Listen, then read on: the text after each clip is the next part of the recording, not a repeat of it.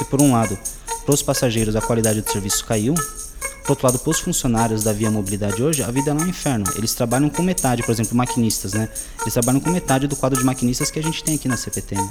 Eu, quando entrei como maquinista, fiz um treinamento de sete meses. Os caras tiveram um treinamento de três semanas. E aí a gente tem esse impasse, né? Porque o transporte ele também estrutura a cidade, mas ele também segrega. E o transporte ele vai funcionar melhor para algumas classes e de forma mais precária para outras classes, sobretudo os trabalhadores de mais baixa renda, né? Que vivem nos extremos. Esse é o Cena Rápida, um espaço onde desenrolamos ideias para inspirar seu corre. Cena, cena, cena, cena, cena Rápida.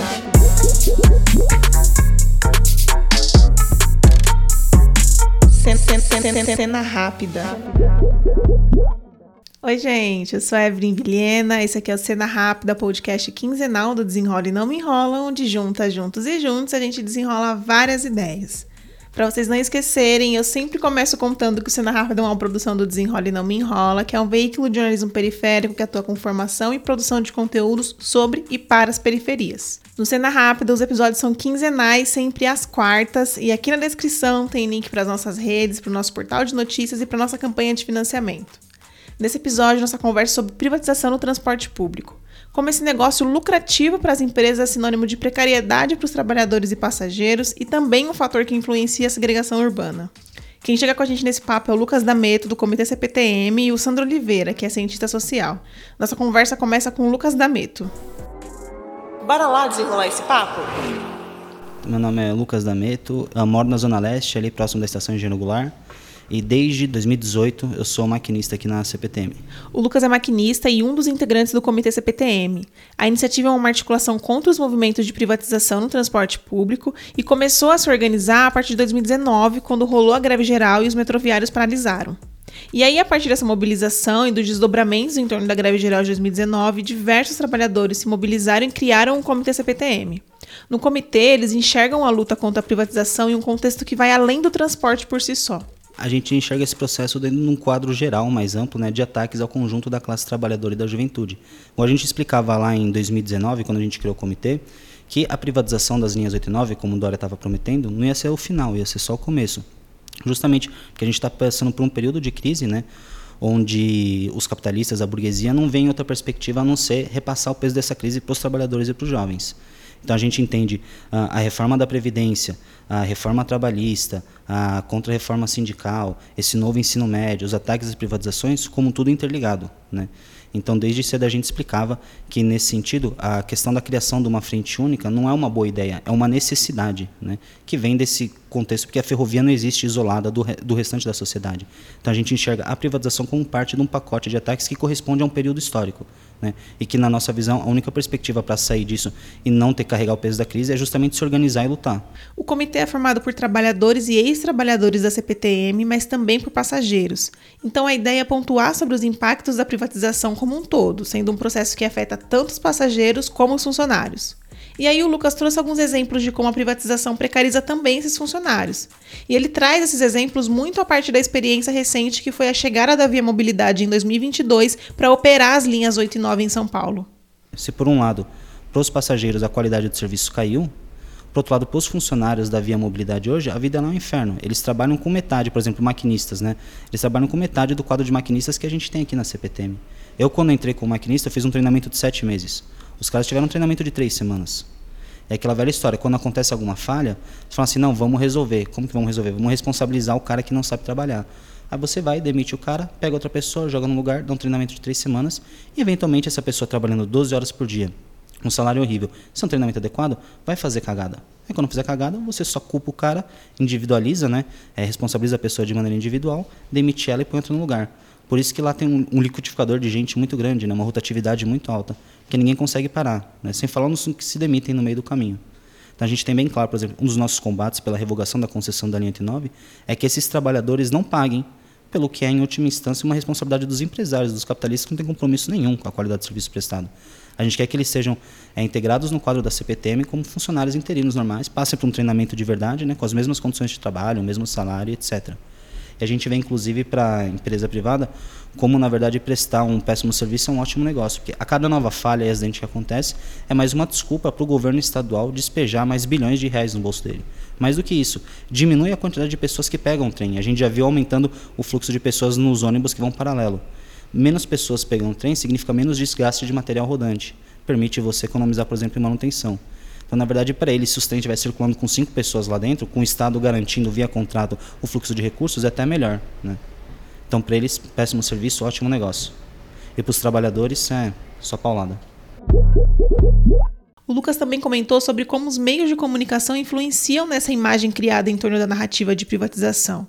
Como muitos veículos vendem uma narrativa que não condiz com a realidade, que é bem diferente para quem está na ponta, no dia a dia. No primeiro momento, a gente percebia uma resistência muito grande por parte da mídia, né, de divulgar, por exemplo, os problemas que aconteciam como via mobilidade. Na verdade, tem programas de rádio que até hoje colocam, né, quando tem problema lá, que a culpada é CPTM, e a gente vê como tem os logos, né, nos trens, nas estações, coisa que seria muito fácil de trocar e colocar o logo dele se eles quisessem, né, mas é uma manobra intencional. Sempre teve essa imagem de que o passageiro vai ficar contra o funcionário, que a mídia vai jogar lá que o nosso salário é 10 mil e o passageiro vai ficar contra a gente, etc. Só que não, conforme a gente começou a fazer as intervenções, o pessoal viu que tinham passageiros não só apoiando a nossa luta quando a gente faz a intervenção, mas passageiros construindo o comitê, que é sempre proposta desde o começo, né? passageiros e ferroviários, então deu um ânimo muito grande na categoria.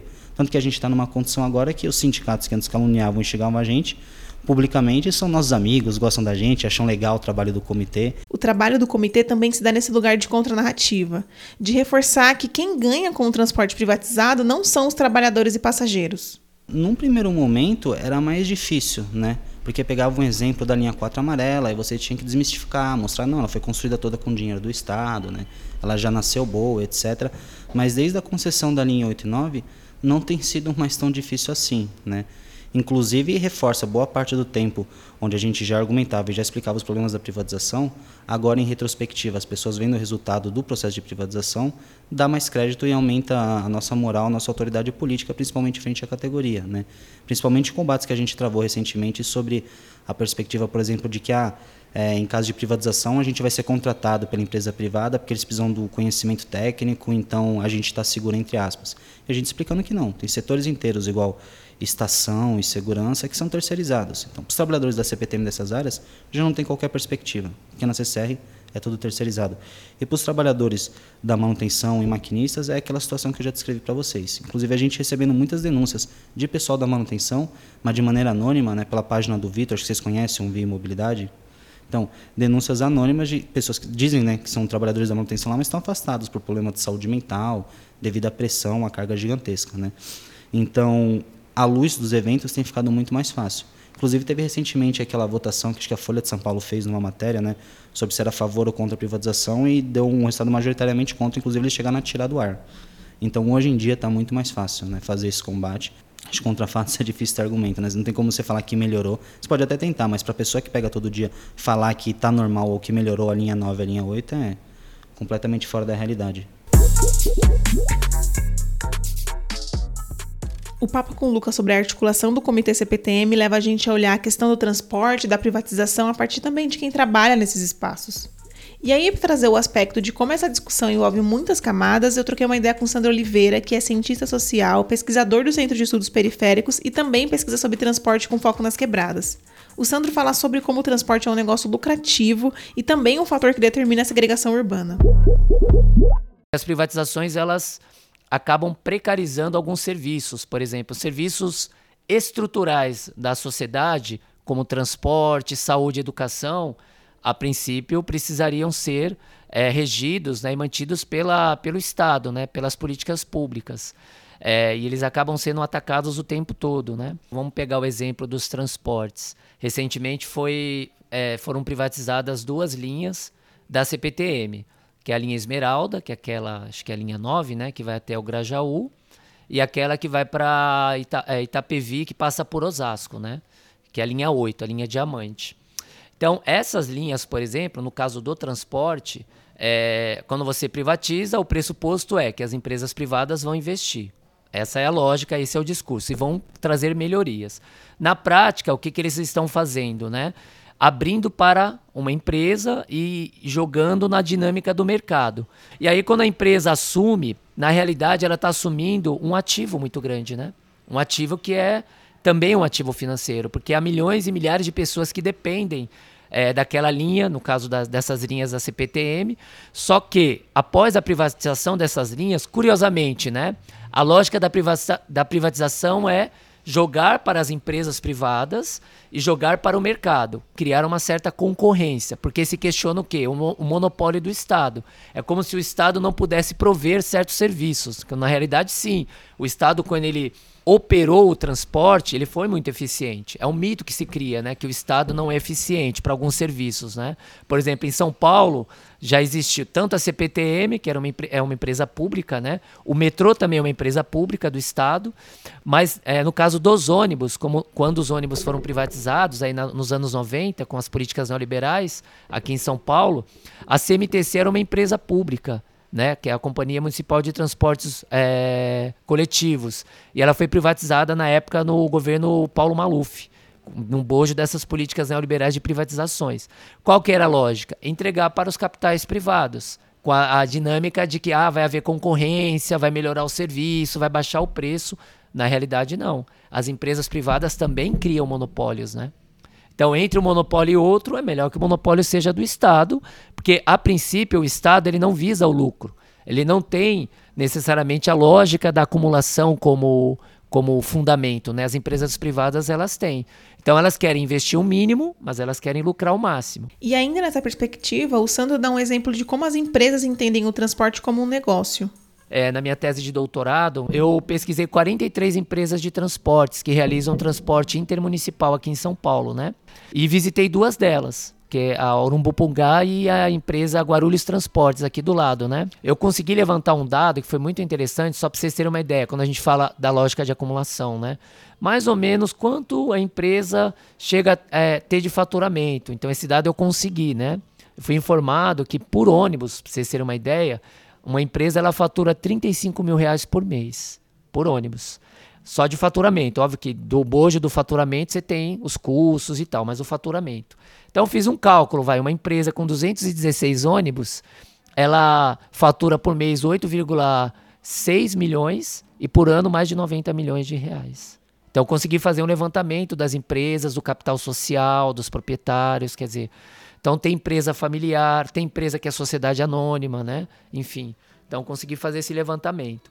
No caso do trem, dos trilhos, então não dá para, curiosamente, as duas linhas que foram privatizadas é, recentemente, elas fazem parte do mesmo grupo, que é a CCR, que aqui em São Paulo, não sei se vocês sabem, domina as, as, as rodovias.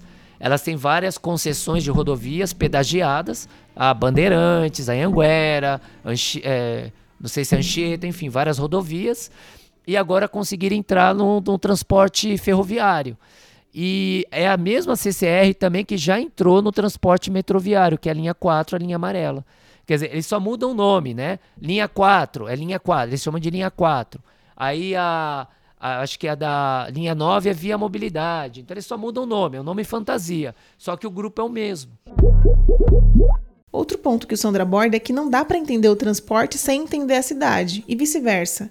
Isso porque o transporte também determina quem são as pessoas que acessam determinados lugares e serviços e quando essas pessoas podem ou não acessar. E aí a gente tem esse impasse, né? Porque o transporte ele também estrutura a cidade, mas ele também segrega. E o transporte ele vai funcionar melhor para algumas classes e de forma mais precária para outras classes, sobretudo os trabalhadores de mais baixa renda, né? Que vivem nos extremos. E para não perder de vista, a gente está falando de um setor que é muito lucrativo para alguns e um transtorno para tantos outros. E imagina só quem são esses outros. É importante a população trabalhadora entender que a privatização talvez ela possa dar certo em alguns setores, pouquíssimos setores, tá? Mas na maioria deles não, sobretudo transporte, saúde, educação. O Estado precisa prover, o Estado precisa investir, porque o Estado, a princípio, ele não visa lucro, né? Isso que se pressupõe do Estado, mas a gente sabe que é um Estado capitalista também, que está a serviço do grande capital, né? Da reprodução, criar as condições para a reprodução do grande capital, né? O que a gente precisa fazer é lutar. Quando a gente fala das mobilizações, como do movimento do passe livre, em São Paulo a gente tem uma dificuldade que é o um movimento de transporte permanente. O que é pautado? O transporte individual. O transporte motorizado, o carro, a moto. As pessoas tentam resolver individualmente. e não estão pensando coletivamente. Não há saídas individuais para o transporte. Olha, uma coisa é quase certa: se tem empresário ganhando, tem trabalhador perdendo. É importante dizer que esse papel é longo e tem muitas outras demandas envolvidas. Por aqui, a perspectiva foi trazer alguns lugares para despertar a nossa atenção sobre o impacto desse processo no dia a dia dos passageiros e também dos trabalhadores desse sistema, além de ressaltar quem sai ganhando no meio disso. E aí, durante a conversa com o Sandro, ele trouxe outras duas coisas que é interessante também de colocar na roda. Primeiro é a ideia do cotidiano da mobilidade perversa, que é o tempo que o trabalhador gasta em um transporte público precário, que na maior parte do tempo é uma locomoção por conta do trabalho, mas que não é contabilizado na carga horária de trabalho. E aí ele também coloca como esse negócio lucrativo que é o transporte está diretamente ligado a outras áreas das nossas vidas. Como a gente acessa a saúde, educação, lazer, por exemplo, através do transporte. E sem esquecer que a gente paga para acessar o transporte público. E não é nada barato, né? Enfim, esse papo é extenso, mas é importante reforçar que as resoluções precisam ser coletivas e não individuais. E isso também vale nessa porta do transporte. Então a cidade, infelizmente, ela foi feita para o automóvel. E a gente tem que inverter essa cidade do automóvel, tem que fazer transporte coletivo, né? Se discute carro elétrico, não, a gente tem que discutir trem e metrô. Não é o carro elétrico que vai resolver o problema da mobilidade. Ó, oh, já sabem, né? Lá nas redes do Desenrola tem sempre conteúdo extra. Tem fotos das entrevistas, tem corte em vídeo com os entrevistados e vários outros conteúdos. No Instagram é só procurar por Desenrola Underline ou ir pelos links aqui na descrição. Também dá para chegar lá no nosso portal de notícias, desenrolenãoenrola.com.br. Não esquece de deixar seu joinha, sua curtida, um comentário, que a gente está sempre olhando por aqui. O Cena Rápida é um podcast quinzenal, disponível sempre às quartas no Spotify, Google Podcasts e no nosso canal de vídeos. Por aqui, seguimos com ideias desenroladas para inspirar seu corre. Um beijo e até o próximo episódio.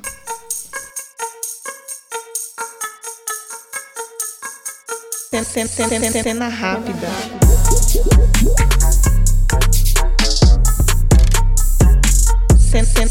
Cena Rápida. Roteiro, apresentação e entrevistas por mim, Evelyn Vilhena. Distribuição por Thaís Siqueira e Samara Santos. Produção audiovisual por Pedro Oliveira. Identidade visual Flávia Lopes. Vinheta e edição por conta do Jonas Rosa.